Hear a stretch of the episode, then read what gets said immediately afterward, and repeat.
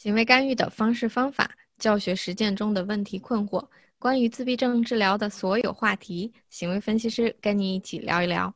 Hello，大家好，欢迎收听 ABA for Life 的第二十八期节目，我是凯蒂，我是思慧，欢迎大家。今天呢，我们要跟大家谈论一个可能大家都比较关注的问题，就是自闭症康复必须要跨越的一些坎儿。啊，我们每天都在跟家长和老师都在为他们答疑解惑哈。那在这个过程中呢，就有很多老师和嗯家长会问到我们这样的问题，就是现在这个阶段我们最重要的是教这个孩子什么样的技能，或者解决什么样的问题。所以，我们今天就帮大家总结了在这些年我们俩的实践当中，我们认为自闭症康复必须要跨过的一些坎儿。那不管我们的学生和孩子呢是嗯能力比较初级的这种学生，或者是能力很在高阶基础阶段的一些孩子，或者呢是我们是小龄的或者大龄的这四个坎儿，我们认为都是要必须跨越的。嗯，是的。那今天我跟凯迪为大家总结了四个。那我们话不多说，一起来看第一个坎儿。那这第一个我们自闭症的孩子必须要跨越的这个坎儿呢，名字是功能性沟通。嗯，为什么我们用说功能性沟通而不是功能性语言呢？嗯，那我们先不如先说说沟通是什么。我们来看看为什么要这么说啊？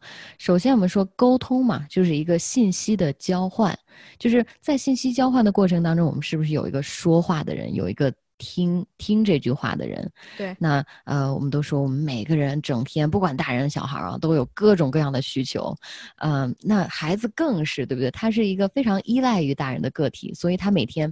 从我想要吃什么，我想要玩什么，或者妈妈，我们今下午去哪儿，或者是跟妈妈说，哎，你刚才玩什么了？相互有个对话，不停的在有很多的要求。那这些要求呢，就必须要通过沟通这个词表达出来。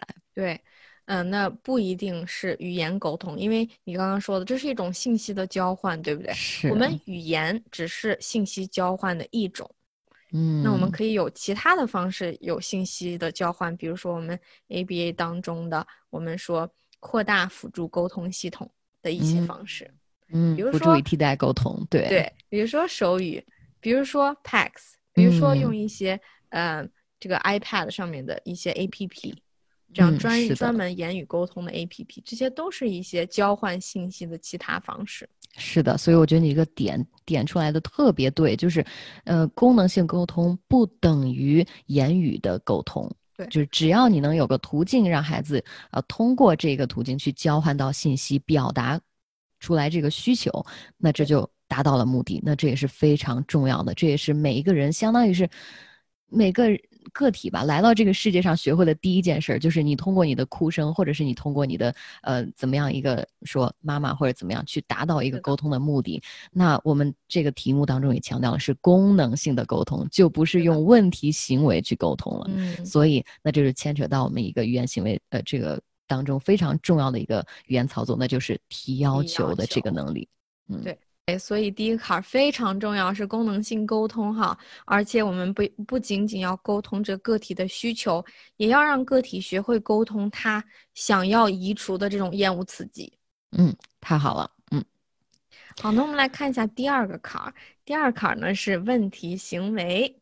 哎呀，这个问题我觉得这个话题是千年不变的经典。嗯嗯，对。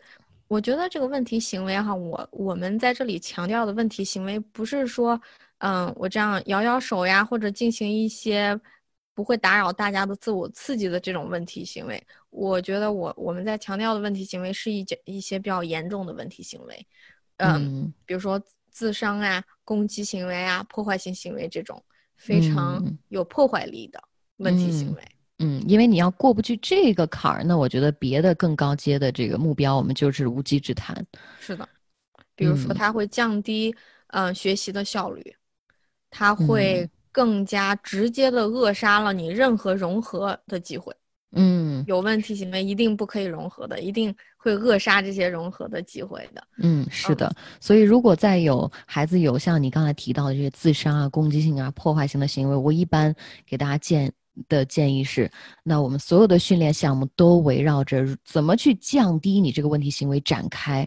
那我我就不再去介绍别的什么游戏啊，什么更高阶的社交的目标啊。我们先想怎么样提高你的语言功能性的沟通，对，从而降低你这个问题行为。我怎么样呈现我的一些一些任务？我所有的项目都围绕这个展开。我根本就不去教什么认知、什么学 业、学业的。对，所以我觉得这个问题啊，这个基本的这个坎儿。跨不过去，我觉得很难了。后面就对，而且这个问题行为和语言沟通能力真的是息息相关，所以我们一定要在嗯这个处理问题行为的时候，千万别着眼于仅仅是啊我就要减低他的问题行为，不去教一些替代行为，因为问问题行为它都是有功能的，所以我们一定要找到正确的一些语言的沟通的行为去替代这种问题行为，这样才可以真正的把它取代掉。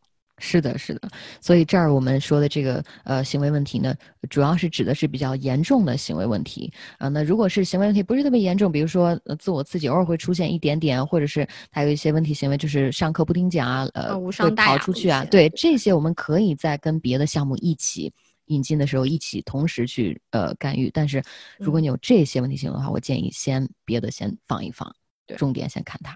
是的，嗯。好，那我们第三个，我们讲的这个，我觉得非常的特殊。其实我呃，我觉得中文这方面的资料很少哈，就讲这两个能力。那这两个能力呢，嗯，我们认为是，嗯，人类哈，呃，或者是咱们作为人，不管你的出身如何，不管你的身份如何，你都需要的，呃，两种能力。不管你的是含着金勺子出生的，或者是 你是公主还是王子，我们都需要两种能力，是哪两种能力呢？是等待和接受不。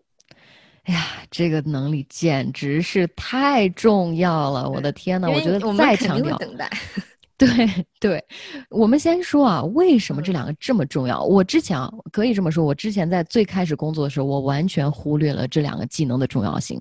随后呢，我在教年龄大一点的，并且开始融合教育啊，或者怎么往这个高阶开始推进的时候，我越来越发现这个技能简直就是重中之重，我都把它当做了这个重点。为什么？你想想，我们生活在这个世界上。我们每个人回想一下自己每天的生活，有没有你当场想要啥你就能立马得到的事儿？没有。就是我当场，我现在就想，好吃饭，我就要吃这个饼干，我就要吃。没有啊，我我旁边首先这些童话世界，对不对？对，你说的太对了。对，你知道生活在真实的现实的世界里。我不可能，你随时随地有要求我就满足你，所以这个等待，然后你要等一下，可能跟妈妈一起下班之后，我们去超市买才能买过来这个饼干，或者是，哎呀，今天我们真的又下着雨，外面我们就出不去了，我也不想冒着雨，那可可能你就要接受这个不，嗯，如果孩子在小的时候不去训练这两种能力，到后来会越来越严重，因为如果你这个问题历史已经很久了，我从来就不不去等待。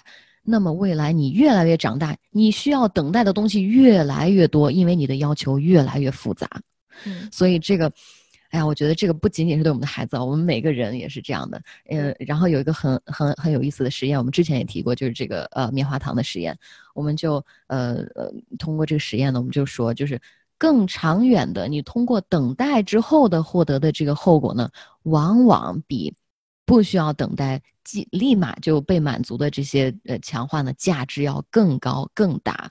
那我们也希望我们的孩子能够未来就是不断的忍受更多的等待。你想要一个东西，可以，我们延迟等待嘛？我们今天上完一整节课，上完课下来，我给你一个更大的奖励啊什么的，这样的能力是有助于帮助你未来，就是这样的忍耐的能力，呃，有助于帮帮助你学习更高级的知识和技能的。对。是的，而且呢，我们，嗯，等待和接受不，嗯，如果可以接受的话，我们还要，嗯，想一想形式也要正确，形式也要合适。比如说我接受不啊，我可以接受不，但是我要把这个凳子踢倒，但是我要把妈妈打一锤，这这种就不是一个非常可以接受的这种形式了。所以，我们等待和接受不，这是两种必必要的能力，而且呢，我们希望孩子会展示一些。嗯，社交适宜的这种形式，嗯，太好了，用最合适的方式去接受这个等待和不，太好了。好，那这是第三个呃一定要跨越的坎儿。那今天介绍的最后一个坎儿，我觉得也是一个非常呃怎么说永恒不变的、比较经典的，大家一直在探探讨的问题，就是这个如厕训练。对，如厕训练为什么这么重要呢？因为每个人都要上厕所，而且呢，嗯，有的时候呃真的是孩子，特别是大了以后，就开始越来越不方便。所以呢，我们这个如厕的训练应该从小就开始。嗯，其实我有过给一岁，嗯，十五个月的孩子做如厕训练的这样经历。所以十五个月绝对不是很早的，就是在我们自闭症干预里，就是一岁零三个月吗？这么早？哇，对。